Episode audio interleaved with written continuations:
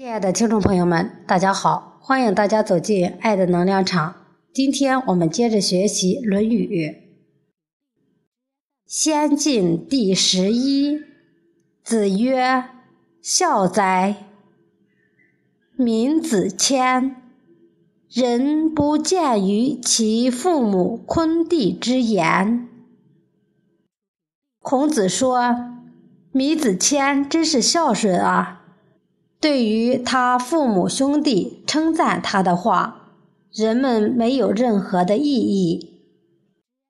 记录问是鬼神，子曰：“未能是人，焉能是鬼？”子路问侍奉鬼神的事，孔子说：“还没有侍奉活人，又怎能侍奉鬼神呢？”下面给大家读一篇故事：《孟尝君南父》。薛公田婴是齐威王的小儿子，他有个儿子叫田文。田文是农历五月初五生的，田婴认为这个出生日子不吉利，就把他扔了。但田文的母亲偷偷将其捡回补养。田文长大后。母亲通过田文的兄弟，把他引荐给田英。田英见了田文，愤怒地问田文的母亲：“为什么我把他扔了，你却要把他养活？”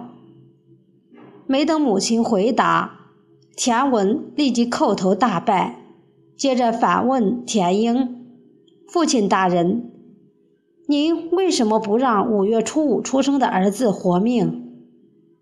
田英说：“五月初五出生的孩子会长到大门那么高，将来对父母不利。”钱文问父亲：“人的命运是由天支配，还是由大门支配？”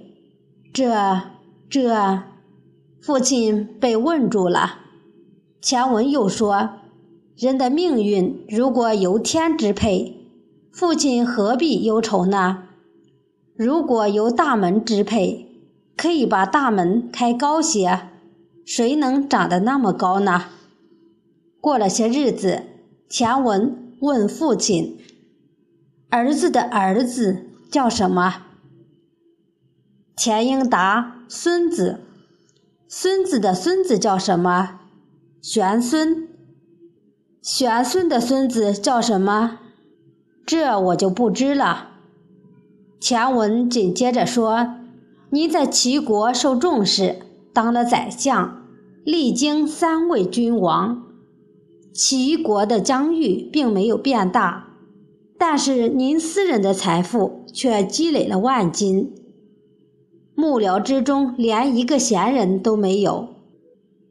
您的家人身穿。”奏杀细绫，可是，一般才士连粗服也穿不上。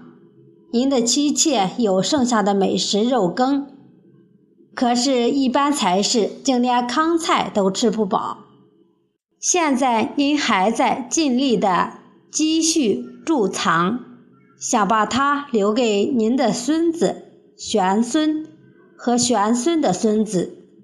您忘掉了国家的政事，我真是觉得奇怪呀。